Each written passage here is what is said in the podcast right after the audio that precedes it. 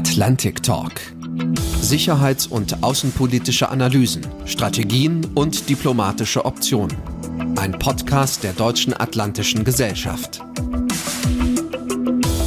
Hallo und herzlich willkommen zu dieser 35. Folge vom Atlantic Talk Podcast, dem Sicherheitspodcast der Deutschen Atlantischen Gesellschaft. Ich bin Oliver Weiland. Unser Thema ist heute die Rolle der Türkei und ihre Versuche im Krieg zwischen Russland und der Ukraine zu vermitteln. Seit dem Beginn des russischen Angriffskrieges war es oft zu hören. Es geht nicht nur um den Donbass und nicht nur um den russischen Versuch, die gesamte Ukraine als Staat zu zerstören. Russland versuche, die Machtverhältnisse in Eurasien neu zu ordnen. Welche geopolitischen Ziele verfolgt die Türkei in diesem Prozess? Zusammen mit meinem heutigen Gast, Frau Marion Sendka, möchte ich besprechen und ja einfach auch gern besser verstehen, wie die Türkei sich eigentlich selbst versteht, welche sicherheitspolitischen Erwägungen den türkischen Präsidenten Recep Tayyip Erdogan treiben, wenn er türkische Interessen in Syrien, in Libyen oder in Aserbaidschan mit Waffengewalt durchsetzt, die türkische NATO-Mitgliedschaft hochhält, die Mitgliedschaft in der EU weiter anstrebt und gleichzeitig Hasstiraden auf den Westen niederprasseln lässt und, ja, und gerne Frieden in der Ukraine stiften möchte. Dass die Türkei dabei den Schlüssel für die Durchfahrt von Kriegsschiffen durch den Bosporus in der Hand hält, Waffen von Russland kauft und andererseits Waffen an die Ukraine verkauft, das macht die Sache der Vermittlung vielleicht sogar kurioserweise leichter. Marion Sendker lebt in Istanbul und in Köln. Sie ist seit vielen Jahren mit sicherheitspolitischen Themen befasst und arbeitet als Autorin unter anderem für die Zeit und den Westdeutschen Rundfunk. Ich freue mich auf Ihre Einschätzung zu diesen Fragen und heiße Sie herzlich willkommen im Atlantic Talk Podcast. Marion Sendker. Hallo.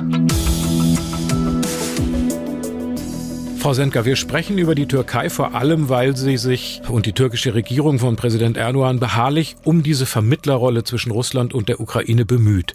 Wie bewerten Sie diese Versuche naja, es passt ganz gut zur Türkei, dass sie das macht. Also sie hat auch schon bevor der Krieg anfing, das schon angekündigt, dass sie das machen möchte. Und es passt auch ein bisschen überhaupt in die, in die Außenpolitik der Türkei der letzten Jahre. Ich hatte vor ein paar Wochen, noch bevor der Krieg anfing, darüber gesprochen mit ähm, Erdogans ähm, Chefberater Ibrahim Kalin und hat ihn auch gefragt, wie, wie passt denn das eigentlich in NATO auf der einen Seite, auf der anderen Seite Russland etc. Und er sagte, na ja, wir leben in einer globalisierten Welt. Ähm, die Bündnisse, auch das Militärbündnis NATO, NATO muss eben mittlerweile, äh, ja, muss sich darauf einstellen und auch damit rechnen können, dass die Mitglieder flexibel sind, also dass sie auch eigene Interessen eben äh, verfolgen und dass man ähm, bei jetzt bei der NATO Mitglied ist, heißt nicht, dass man nicht auch mit Russland ähm, Deals machen kann, kooperieren kann, was wiederum nicht heißt, sagte er, dass man alles gut heißt, was Russland macht. Also die Türkei ist da sehr pragmatisch, sehr flexibel, verfolgt ähm, insbesondere eigene Interessen natürlich ganz, ganz stark, hat äh, die als höchste gestellt und ähm, diversifiziert sich äh, gerade sehr, also setzt nicht nur noch auf eine Seite und ähm, hat natürlich auch ein ganz, ganz großes eigenes Interesse daran, dass eben wieder Frieden herrscht in der Ukraine. Denn was wir oft vergessen ist, dass äh, die Türkei ist auch ein Anrainerstaat vom, Schwarzen Meer. Also wenn man mal auf die Landkarte schaut, dann sieht man da eben mh, die Krim, die Halbinsel Krim, äh, den Rest der Ukraine. Äh, und auf der anderen Seite ist eben die Türkei. Also die Türkei hat ein großes Interesse daran, dass es eben in ihrer Nachbarschaft keinen Krieg mehr gibt, erst recht zwischen äh, Ukraine und Russland. Und ähm, ja, da, da gibt es verschiedene Gründe, warum die Türkei eben äh, eben dafür ist. Also es ist militärisch, es ist wirtschaftlich, es ist auch politisch etc. Und jetzt äh, schlägt eben sowas wie eine Sternstunde der Türkei, die gerade ein, ein Comeback auf der diplomatischen Bühne feiert. Also sie ist das einzige Land, würde ich sagen, das gerade überhaupt, also das einzige NATO-Land sowieso, das gerade überhaupt vermitteln kann und äh, nutzt eben die Chance auch ganz, äh, ganz stark für sich. Sie sagten schon vor dem Ausbruch des Krieges hatte Erdogan sich äh, um Vermittlung bemüht. Am 10. März gab es dann das erste hochrangige Treffen in der Türkei mit den drei Außenministern mhm. äh, Cavusoglu, Lavrov und äh, Kuleba. Fazit allgemeine Bewertung erfolglos. Zehn Tage später meldet der türkische Außenminister, dass die Kriegsparteien jetzt kurz vor einer Einigung stehen. Es folgen von beiden Seiten mhm. Dementis. Erdogan erklärt fünf Tage später wieder, vier von sechs Streitpunkten seien jetzt abgeräumt. Wieder Dementis. Und auch ähm, in den letzten Märztagen bombardieren die Russen weiterhin ukrainische Städte, Tschernihiv und Nishin vor allen Dingen, mhm. während die Türkei weiter sagt, dass äh, unglaubliche Fortschritte erzielt werden. Macht die Türkei sich selber nicht zum Tanzbären?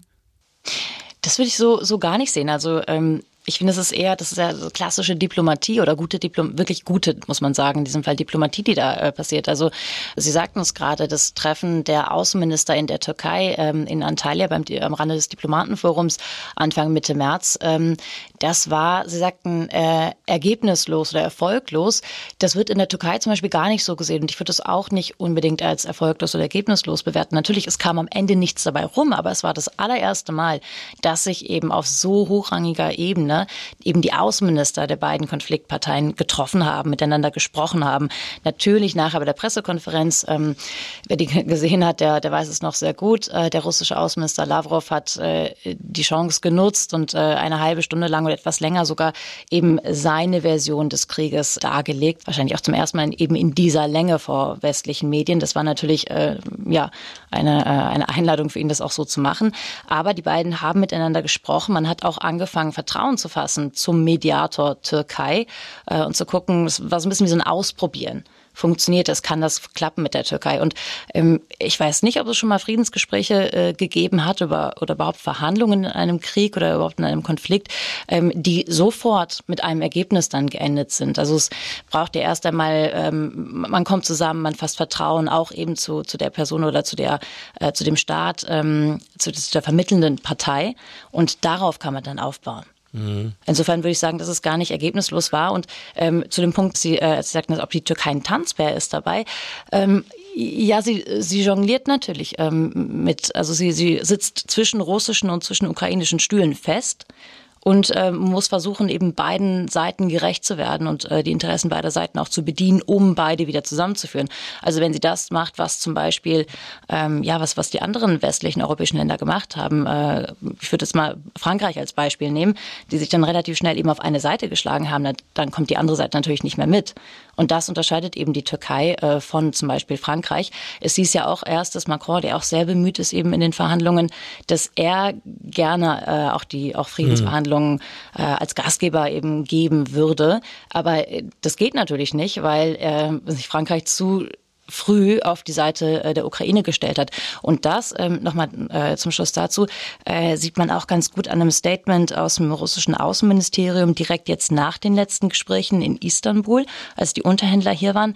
Da sagte nämlich ähm, das Außenministerium, wir danken der Türkei, die äh, anti-russische Stimmung, äh, die wir sonst erleben, äh, hat sich nicht auf die türkische Bevölkerung und auch nicht auf die türkische Regierung, dort hat sich dort nicht niedergeschlagen. Und ähm, das ist, das darf man nicht verwechseln mit, ähm, mit einer Unterstützung Russlands, dass die Türkei oder die Bevölkerung hier den Angriffskrieg unterstützt, sondern hm. einfach, dass man wirklich um Frieden bemüht ist. Hm. Das ist ja, glaube ich, wenn man das sagen kann, sogar eine Haltung der Mehrheit der Weltbevölkerung. Wenn man äh, an Indien und China denkt und äh, auch viele andere Staaten, Staaten, dass es so ein, so ein Grundgefühl gibt, alle verurteilen zwar den Angriff auf die Ukraine, äh, haben aber hm. durchaus ein gewisses Verständnis für russische Positionen. Genau, das ist in der Türkei auch so. Also da gibt es jetzt ein paar Umfragen zu, zuletzt vom ja, größten und ich würde auch sagen eher unabhängigen äh, Institut Metropol. Und ähm, die haben äh, die Menschen hier gefragt und da haben, hat eben die Mehrheit gesagt, es waren knapp 50 Prozent, dass gar nicht Russland ähm, die Verantwortung trägt für den Krieg, sondern die USA und die NATO selber, dass sie es provoziert haben. Das hört man auch überall, wenn man hier äh, eben auf der Straße mit Leuten spricht, aber auch mit Akademikern spricht, mit äh, Militärs habe ich gesprochen, darüber mit Staatsbeamten und die sagen alle, naja, Ukraine ist so ein bisschen so eine Art Marionette oder ähm, äh, vor allem Zelensky in der Person ist eine Marionette Washingtons und der NATO, die führen eigentlich gerade Krieg mit, ähm, mit Russland, mit Putin selbst. Ähm, und diese, dass diese Stimmung hier so ist und so anders ist als etwa in Deutschland, in der Türkei, das äh, liegt natürlich einerseits auch an der Berichterstattung, die wir hier haben. Die ist ja nicht gerade NATO und Westen freundlich. Aber auch die hat ihren Grund, ähm, würde ich sagen, in den letzten Jahren sieht man schon, dass sich die Türkei immer weiter vom Westen entfernt hat, weil sie sich auch abgestoßen gefühlt hat, nicht verstanden gefühlt hat, noch immer weniger verstanden fühlt und enttäuscht ist vom Westen. Und jetzt äh, sieht man eben Herrn Zelensky, der fast täglich eigentlich den Westen auffordert, bitte helft uns, bitte macht was. Äh, wir wollen, ich glaube, er sagte, ein Prozent der, der Waffen der NATO haben. Das bräuchten wir, sagt er. Äh, aber die NATO kann auch schwer was machen, weil sie, wenn sie sich zu sehr einmischt, dann ähm, hat der Krieg gleich direkt eine ganz, ganz andere, viel größere Dimension. Und ähm, da sagen viele Türken eben, das hätten wir euch auch gleich sagen können, dass man sich so sehr auf die NATO dann doch nicht verlassen kann. Und da fühlen sie sich eben bestätigt und äh, sehen deswegen den Krieg äh, und die Kriegsparteien doch etwas anders, als wir das in Deutschland oder in Europa sehen.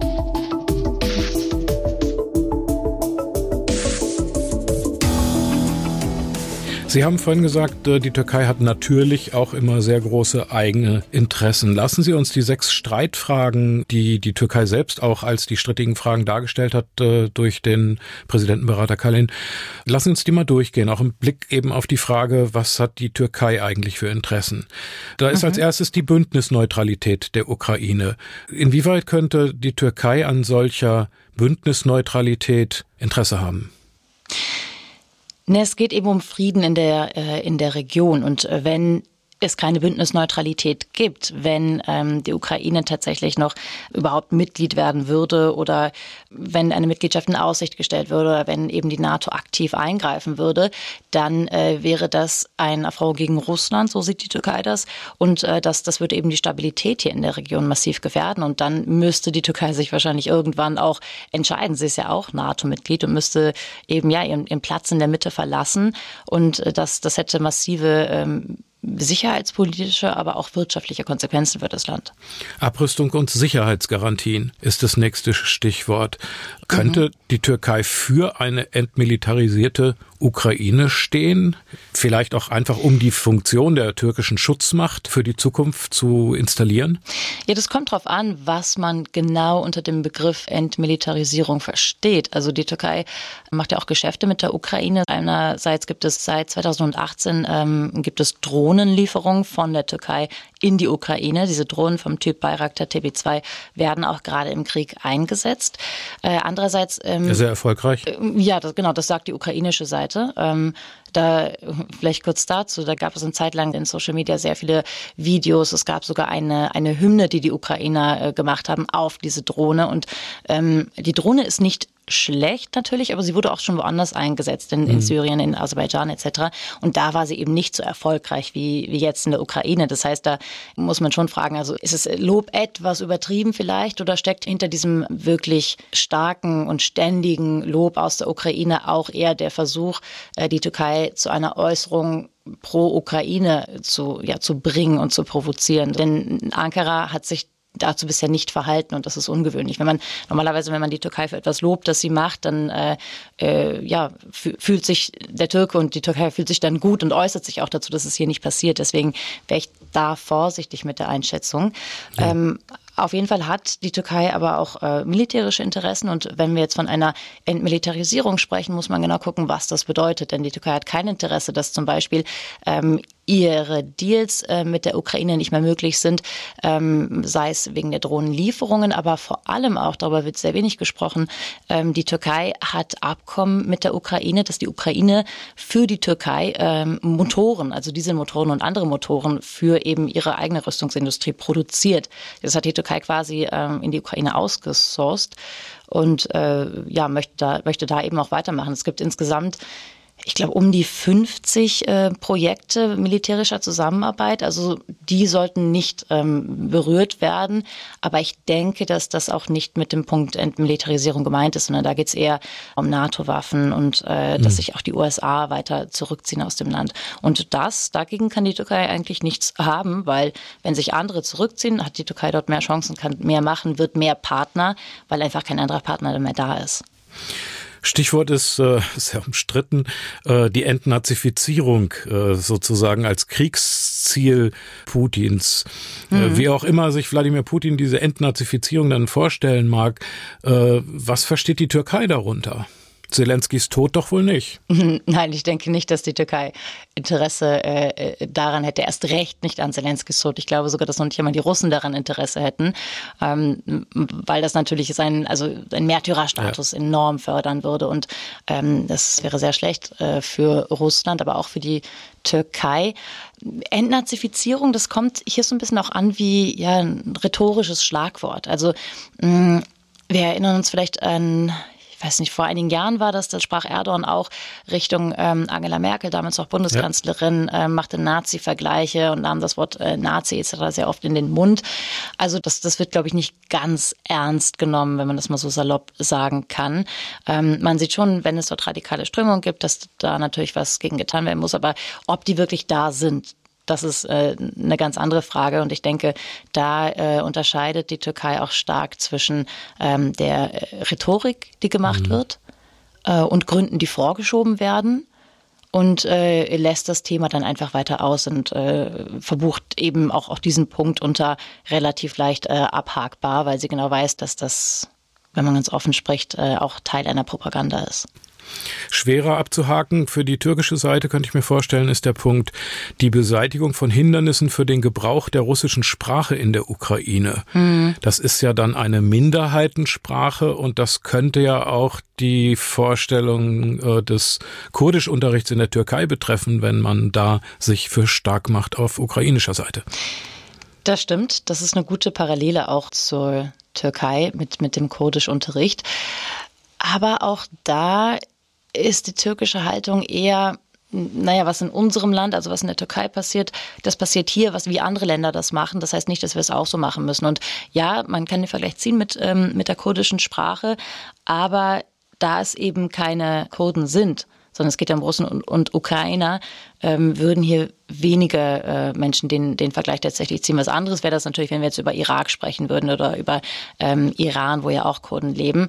Ähm, das stellt natürlich eine ganz andere Bedrohung mhm. dann dar. Plus in der Türkei, äh, was Kurdisch angeht, sagt man ja auch, wir erlauben die Sprache ja und schiebt dann so gewisse Projekte vor, laut denen dann es dann Unterricht geben kann etc. Also ich denke mal, dass da die Türkei natürlich auch sagt, dass ähm, da kann man eine Mittellösung finden, vielleicht sogar selber sagt, wir haben auch Mittellösungen gefunden und die ein bisschen, ja, ein bisschen besser darstellt, als sie vielleicht für, für manche Menschen hier auch tatsächlich sind. Ähm, und, und das dann eher als, als interne Geschichte verbucht.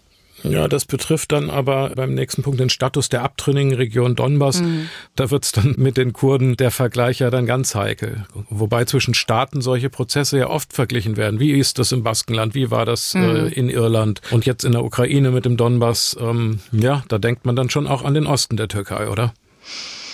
Da bin ich mir nicht ganz sicher, ob man das wirklich so sieht, weil ähm, aus türkischer Sicht würde man türkische Staatsbürger also auch, auch die äh, äh, kurdischen Bürger sind ja türkische Staatsbürger, würde man vergleichen mit der Gruppe Russen und Ukrainer etc. Also ich glaube, da ist man auch sehr darum bemüht, eben diesen Vergleich nicht zu machen, das Thema gar nicht erst äh, aufkochen zu lassen. Das spielt auch in der öffentlichen Berichterstattung und überhaupt in der öffentlichen Diskussion eine eher untergeordnete bis gar keine Rolle bisher. Also da schaut man dann eher auf die geopolitischen Interessen und äh, kann da auch Russland sehr, sehr gut ja. verstehen. Also man, man ähm, sagt eben, mhm. gut, da, da leben so heißt es hier, leben natürlich auch viele Russen und äh, die wollen ja selber auch, es gab ja auch dort schon ein Referendum, ähm, die, die wollen ja selber unabhängig sein, dann sollen sie es auch sein, einfach auch vor dem Hintergrund, weil man sieht, äh, Russland hat eben das äh, große Interesse, den, die Schwarzmeerregion für sich zu bekommen oder zu beanspruchen, dort mehr Macht zu haben, mehr Kontrolle zu haben, in welcher Form dann am Ende auch immer. Äh, und da weiß man eben gut, Russland ist dann da vielleicht doch der äh, militärisch mächtigere äh, und wird sich erstens hüten, um innenpolitisch keine Schwierigkeiten zu bekommen, den Kurdenvergleich äh, zu bringen und zweitens dann doch eher eine Mittellösung zu finden, ähm, mit der auch die Ukrainer leben können, aber mit der eben auch Russland ähm, sein Ziel äh, erreicht, nämlich die Kontrolle über die Region zu bekommen. Und da hatte äh, Erdogans Sprecher Kallin hatte äh, den Hongkong-Vergleich, also die Hongkong-Lösung, hat er neulich ins Gespräch gebracht. Ähm, mhm. Das war ja, dass, dass äh, Hongkong quasi vermietet wurde.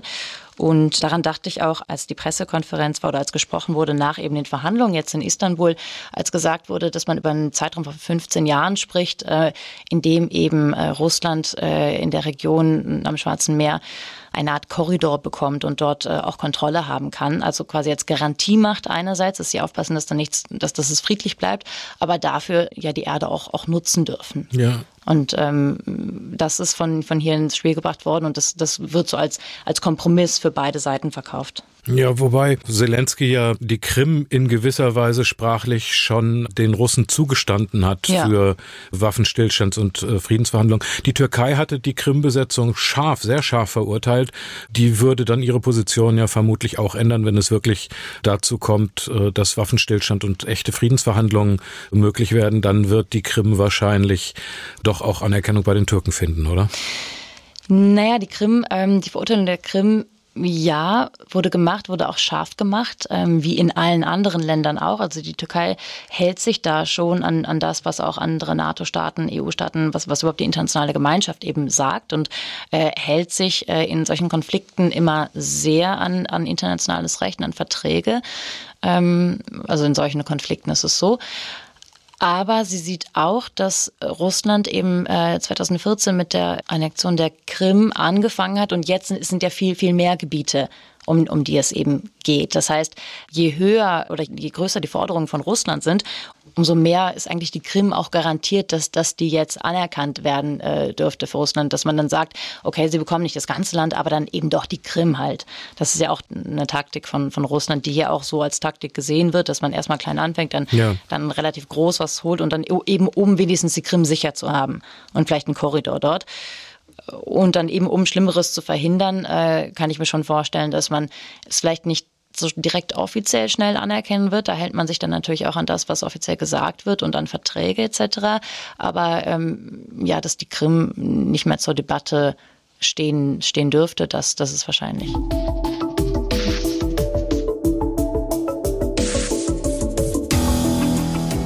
Sie hat es vorhin schon angedeutet. Ich will aber noch mal dezidiert danach fragen, worin unterscheidet sich das strategische Verhältnis der Türkei einerseits zur Ukraine und andererseits zu Russland? Wo liegen die Unterschiede? Ja, mit Russland ist es ähm, eine Art, äh, auf Englisch sagt man Frenemy, also äh, Friend, Freund und gleichzeitig Enemy, Feind. Ähm, es ist ein Balanceakt auf jeden Fall. Äh, zur Ukraine ist es deutlich freundlicher. Die, äh, mit der Ukraine gibt es, ähm, gibt es weniger Konfliktpunkte. Das liegt einmal daran, dass, es, äh, dass man auch militärisch äh, weniger Konfliktpunkte hat und man ist auch nicht ganz so wirtschaftlich abhängig von der Ukraine wie von Russland. Aus Russland kommen ja un ungefähr 70 Prozent des türkischen Weizens kommt aus Russland. Äh, ich glaube ungefähr 50 Prozent Erdgas, 25 Prozent Öl. Man ist da schon sehr, mhm. sehr abhängig. Auch Touristen, die größte Gruppe der Touristen in der Türkei kommen aus Russland und Tourismus ist einer der wichtigsten, zeitweise auch der wichtigste Wirtschaftsfaktor in der Türkei. Die die Ukraine liegt da auch in den, ja, es ist da auch in, in jedem Punkt äh, relativ weit oben, aber äh, steht weit hinter Russland eben. Das heißt, wenn man einen Teil verlieren müsste, dann wäre es wirtschaftlicher und auch äh, aus militärischer Sicht vielleicht sogar besser, könnte man eher die Ukraine verlieren, was aber auch natürlich schwierig äh, wäre und Konsequenzen hätte. Aber die Ukraine wird mehr auf Augenhöhe beziehungsweise als kleinerer Staat gesehen. Und Russland ist natürlich da der größere, so der, der Big Boss oder der Big Brother, kann man vielleicht sagen, wo der Bruder vielleicht schon, schon ein bisschen zu, zu nah geht, weil so nah sind sie sich dann doch nicht. Äh, das liegt aber auch daran, ähm, dass, dass Russland höher angesehen wird, dass man mit Russland ja jetzt nicht nur wirtschaftlich äh, zu tun hat, sondern eben auch militärisch in Syrien zum Beispiel, in Libyen, ähm, Bergkarabach, Aserbaidschan, ja. Armenien etc. Da steht Russland oft auf der anderen Seite Seite. Ja, das sind drei oder vier internationale militärische Auseinandersetzungen, genau. wo sich die Türkei und Russland ja definitiv äh, gegenüberstehen. Und genau. jetzt auch ganz aktuell, weil sich russische Einheiten in die Ukraine bewegt haben, von Bergkarabach weg, wo sie Schutzmacht sind. Äh, ruckzuck äh, hat Aserbaidschan mit äh, wahrscheinlich türkischen Drohnen äh, genau. Angriffe geflogen und im Bergkarabach wieder Richtig. Leute getötet. Also das ist ja doch ein ganz schön schwieriges Verhältnis eigentlich. Ja, ist es auch. Also es geht äh, hin und her. Es ähm, hält sich dann im Gesamten aber doch die Waage, wenn man es äh, vom, vom Weiten anschaut. Aber es ist natürlich mhm. ein, äh, auch ein gefährliches Hin- und Her-Taktieren. Also ähm, die, das Risiko für die Türkei in diesem Krieg ist unwahrscheinlich hoch. Ja, das muss man wohl sagen. Sehen Sie in all dem einen geopolitischen Masterplan der Türkei? Ehrlich gesagt, äh, nein. Also ich hatte ähm, darüber auch gesprochen mit, mit einigen, einigen Leuten ähm, äh, aus dem Militär äh, zu Beginn des Krieges und da hatte ich genau das gefragt, was ist die Strategie der Türkei? Das ist doch ein total wichtiger Konflikt und da hieß es dann hinter sehr vorgehaltener Hand, wir wissen das nicht, wir haben keine. Also noch keine. Und das passt aber auch so ein bisschen zur türkischen Mentalität. Was, das ist nichts unbedingt Schlechtes. Ähm, es gibt im Türkischen ein Sprichwort, das heißt, nimm den Karren, fahr los, er wird den Weg schon säubern. Also das ist so das Gegenstück zum Deutschen, ähm, wenn du nicht mehr weiter weißt, bilde einen Arbeitskreis und überleg erstmal und äh, mach den Plan bis zum Ende durch und wenn er dann perfekt ist, dann fang an, sondern Türken fangen direkt an und gucken unterwegs, wie es läuft. Und genau das sieht man jetzt auch, ähm, auch hier in, in diesem Krieg, dass man einfach mal anfängt, man weiß genau, was man was man nicht will, was man vermeiden muss, nämlich ähm, sich erstmal zu entscheiden für eine der beiden Seiten, äh, weil da einfach viel zu viel dranhängt. Ähm, man hat dann auch die Chance, ähm, so ja zwei Wochen nach dem nach Kriegsbeginn hat man, denke ich, auch ganz, ganz äh, auch stark auch in der Öffentlichkeit die Chance gesehen, die die Türkei jetzt hier hat, eben als äh, Vermittler aufzutreten, als Moderator aufzutreten, als Friedensstifter aufzutreten und äh, versucht jetzt äh, äh, denke ich, dass das einfach weiter zu verfolgen, weil man selber Frieden haben will, weil man dann dadurch natürlich auch international ganz gut dasteht.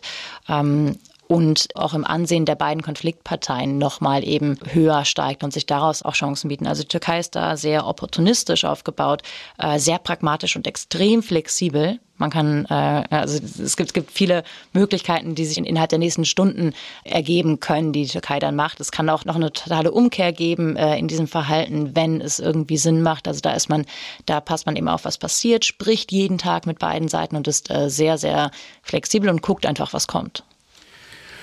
Putins Nationalismus gründet ja auf so einer kruden historischen Sicht auf das mittelalterliche Rußreich. Eins mhm. seiner Idole, Wladimir Großfürst von Kiew, war verheiratet mit einer Tochter des byzantinischen Kaisers im heutigen Istanbul. Mhm. Es gab mal eine Achse Russland, Kiew, Istanbul, dessen Machtbereich sich zu großen Teilen mit dem deckte, was Putin sich als neue eurasische Großmacht vorstellt. Ja. Denken Sie, dass solche historischen Rückgriffe bei Präsident Erdogan vielleicht ans Osmanische Reich den türkischen und den russischen Staatspräsidenten auch in ihren Machtfantasien irgendwie miteinander verbinden? Vielleicht sogar die Männerfreundschaft gründen? Hm. Ich glaube eher, dass sie die äh, weiter auseinandertreiben, denn da sind sie ja äh, ganz klar Rivalen. Also ähm, auch historisch, das ist ein sehr guter Punkt, den Sie da gerade angebracht haben. Historisch gesehen waren, waren Russen und Türken nie wirklich Freunde. Es gab so viele Kriege zwischen beiden, auch im Osmanischen Reich schon. Ähm, gab es so viele Kriege, Besetzungen, es ging hin und her. Ähm, dann kam äh, mit Katharina der Großen, äh, sie gilt auch immer noch quasi als, oder hat, hat sich dann ja etabliert als Schutzmacht der, der Orthodoxen ähm, hier in diesen Gebieten, im Gebiet der heutigen Türkei und gilt auch immer noch, deswegen gilt Russland immer noch äh, als als indirekte Schutzmacht der Orthodoxie. Also auch wenn, wenn die Türkei selbst das Patriarchat hier hat, ähm, ist der Einfluss doch noch relativ groß. Das darf man nicht unterschätzen. Aber historisch gesehen, äh, und das, das weiß man im Staat, in der Regierung und auch in der Bevölkerung ist das mit drin, äh, ist man nicht verbunden und Männerfreundschaft äh, zwischen den beiden Personen, Putin und, und Erdogan, ähm, kann das auch nicht begründen, weil die beiden da also Erdogan ist ein, ist ein politisches Tier. Definitiv, der äh, macht das, was er eben machen kann, um äh, seine Macht äh, zu erhalten oder sein, seine Macht nicht, weil so viel Macht ist es ja gar nicht mehr, so eher seinen Stuhl zu behalten oder das, das was er hat, zu vergrößern. Äh, und Putin hat eben seine eigenen Interessen und die Interessen stehen eben im Kontrast zu dem, was die Türkei will. Insofern ist es eher noch ein Punkt, an dem die beiden sich uneinig sind und äh, wo Kräftemessen anfangen könnte. Ja, diese Spannung, die Sie auch historisch zeigen, die betrifft ja auch gerade die Krim, denn das Nein der Türkei zur russischen Annexion, zur Besetzung, das hat auch vielleicht seinen Grund gehabt, dass die äh, Krim-Tataren ja muslimische Tradition haben. Mhm.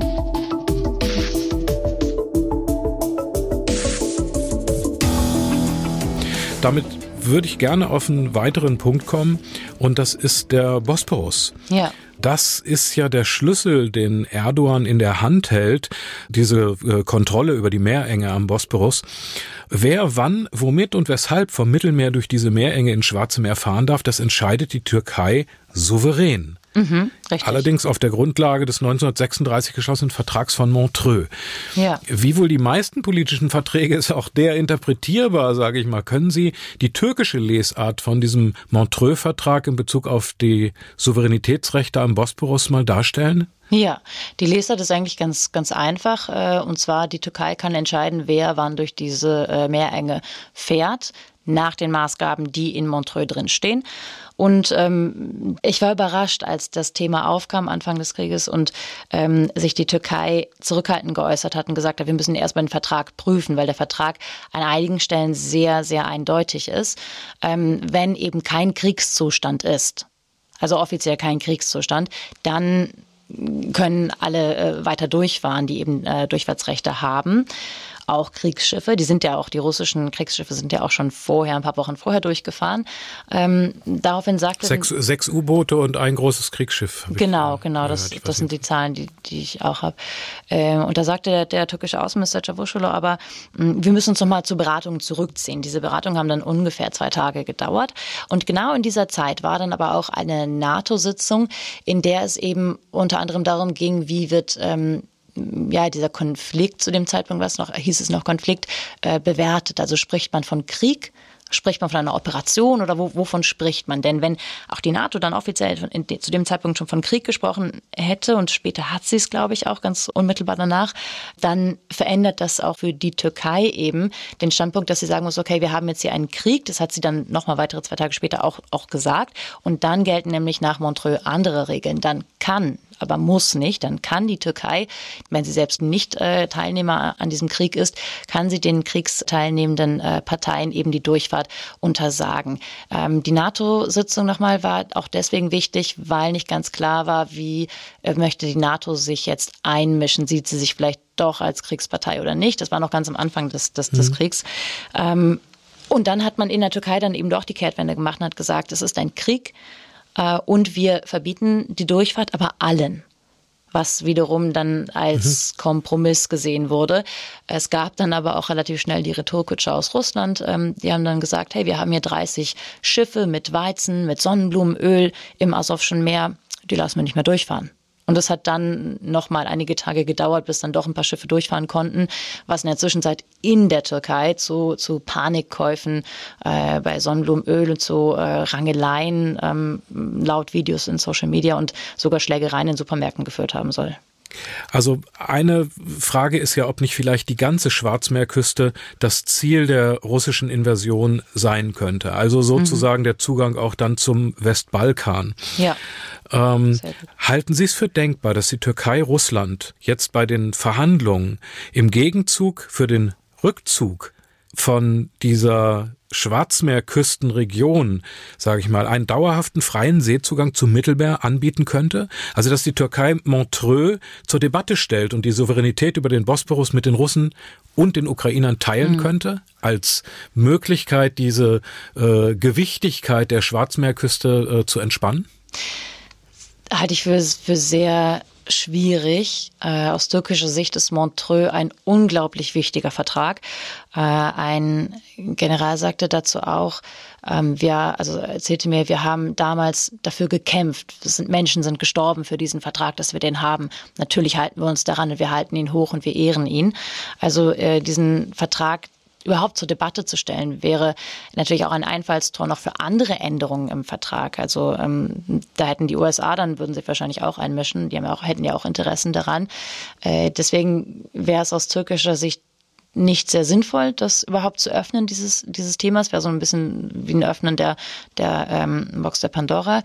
Äh, außerdem macht es auch wenig Sinn für die Türkei, das zu machen. Also sie, sie, hat davon relativ wenig. Sie kann eher nur Souveränität verlieren und Russland kann ja auch so durchfahren und äh, wird auch äh, weiterhin durchfahren können. Also äh, auch vertragsgemäß ist das ja ist das ja in Ordnung. Da wird man sich dann äh, schon irgendwie einigen. Ähm, Aber nochmal wichtig ist eben, dass die Türkei, was ausländische Verträge dieser Art angeht, da sind die schon relativ vertragstreu, halten die hoch, auch um sich nichts im Ausland zu Schulden kommen zu lassen. Das ist einfach die Staatsart. Das hat weniger mit der Regierung in der Türkei zu tun, sondern es ist einfach, einfach so wie der Staaten, wie das Militär äh, gerne handeln. Äh, deswegen glaube ich nicht, dass sie Montreux in irgendeiner Weise zur Debatte stellen. Würde auch nichts bringen. Also davon hätte auch Russland, glaube ich, nicht viel. Naja, es gibt ja viele politische Berater, die sagen, das könnte erstens ein sehr langwieriger Stellungskrieg werden. Dann gibt ja. es viele Leute, die sagen, ah, die Russen werden mit der Ukraine nicht zufrieden sein. Es geht in Richtung Westbalkan. Andere äh, sagen, dass die Nordeuropäer äh, halt jetzt äh, nachrüsten, ihre offene mhm. Flanke mhm. als eine Gefahr betrachten. Äh, Litauen, Estland, Lettland äh, fürchten, Polen ist ängstlich. Also da könnte Russland ja noch sehr langfristig in einem Krieg sein. Insofern also Interesse an einem dauerhaft freien Zugang, unabhängig von der Frage, ob Russland sich im Krieg befindet oder nicht, könnte da ja schon auch sehr relevant werden. Ja, aber ich denke, den hat Russland auch, den kriegt Russland auch. Wenn, ähm, also ja, ich denke auch, wie Sie es gesagt haben, dass es noch, noch Jahre dauern kann, die Unruhen dort. Aber ich kann mir gut vorstellen, dass der, der Krieg an sich, also dieser offizielle Kriegsstatus, dass der nicht mehr ganz so lange bleiben kann. Es wird dann natürlich weiterhin Konflikte geben, kriegerische Auseinandersetzungen geben und im Endeffekt in vielen Orten auch eben, eben das, was Krieg ist. Nur wenn es offiziell nicht mehr äh, so genannt wird, ähm, kann die Türkei auch wieder den Bosporus wieder äh, weiter öffnen und wird es auch machen. Hat es ja auch in der Vergangenheit andauernd gemacht. Denn Russland muss natürlich auch da durchfahren, also auch Richtung Mittelmeer. Die haben ja in, in, in Syrien, in Larnaca unter anderem anderem noch eine Basis und der Durchgang, also Durchfahrt ist sehr, sehr wichtig und das, das wird Russland auch in Zukunft weiter äh, können.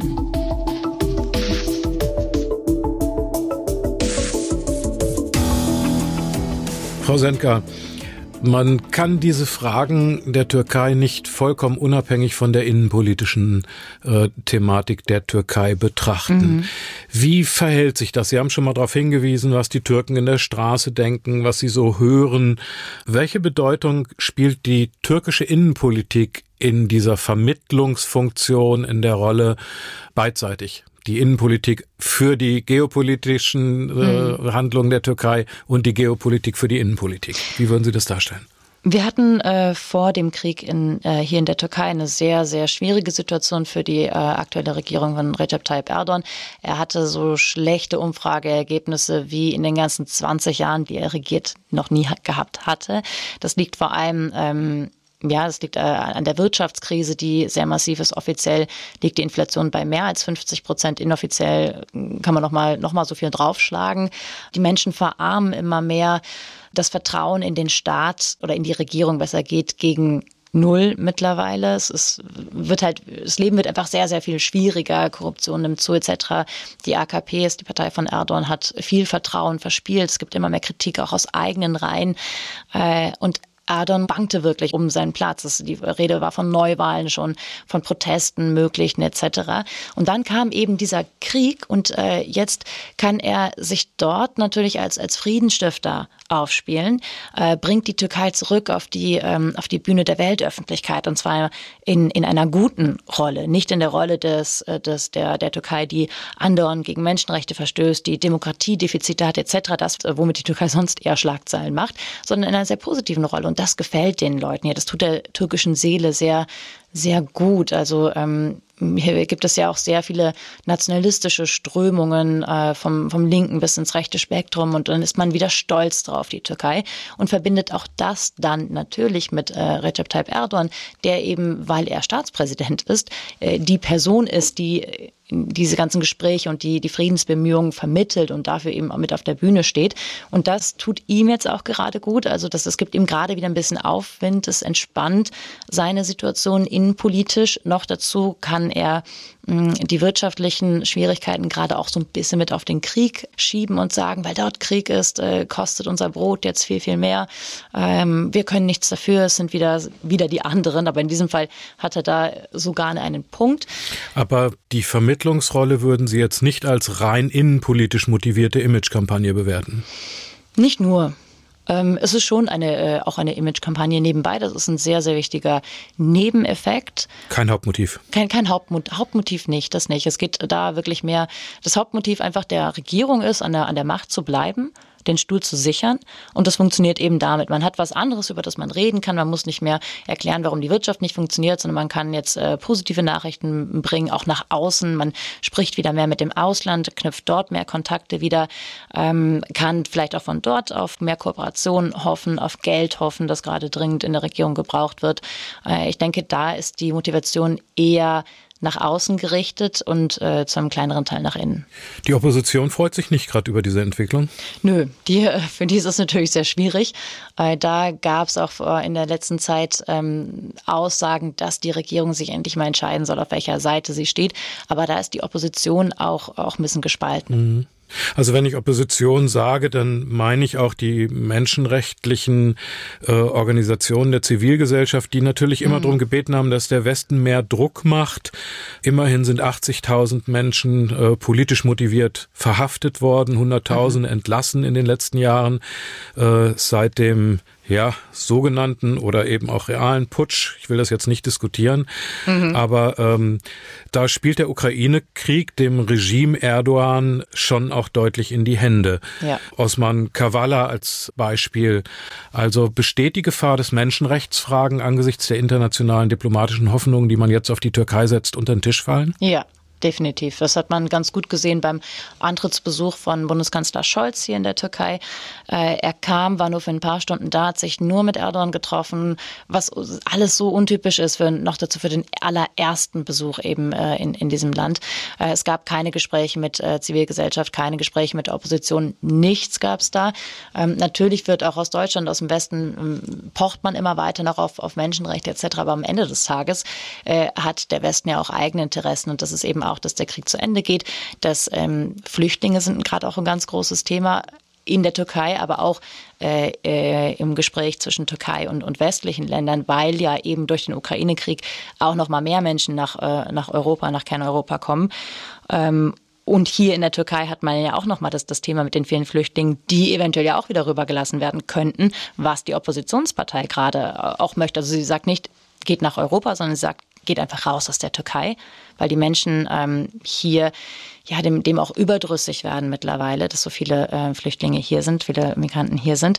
Und äh, da äh, spricht Erdogan jetzt auf einmal davon, nein, nein, wir werden das nicht machen. Also das ist, er sagt Richtung Brüssel insbesondere und auch Berlin, ähm, wir, wir, geben, wir werden keine Flüchtlinge mehr rüberschicken zu euch was natürlich auch ein, ähm, ein Angebot für, für einen Deal ist, unterstützt mich weiter zu meinen Bedingungen, also egal, was jetzt mit Menschenrechten etc. ist, aber dafür äh, habt ihr eure Ruhe und ich passe auch auf euch auf, dass da, dass da nichts passiert. Und ähm, da, ja, das ist, ist paradox, es ist, es ist ähm, nicht gerade moralisch, aber am Ende des Tages äh, gibt es eben in der Realpolitik wenig, wenig Platz für Moral und für, für Emotionen. Und da, damit spielt die Türkei gerade sehr, sehr gut.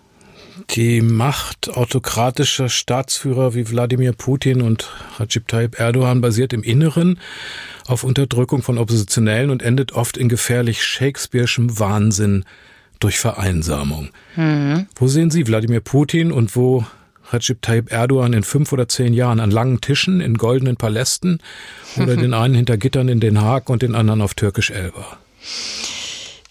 Das ist eine sehr gute Frage. Für Wladimir Putin kann ich schwierig sprechen.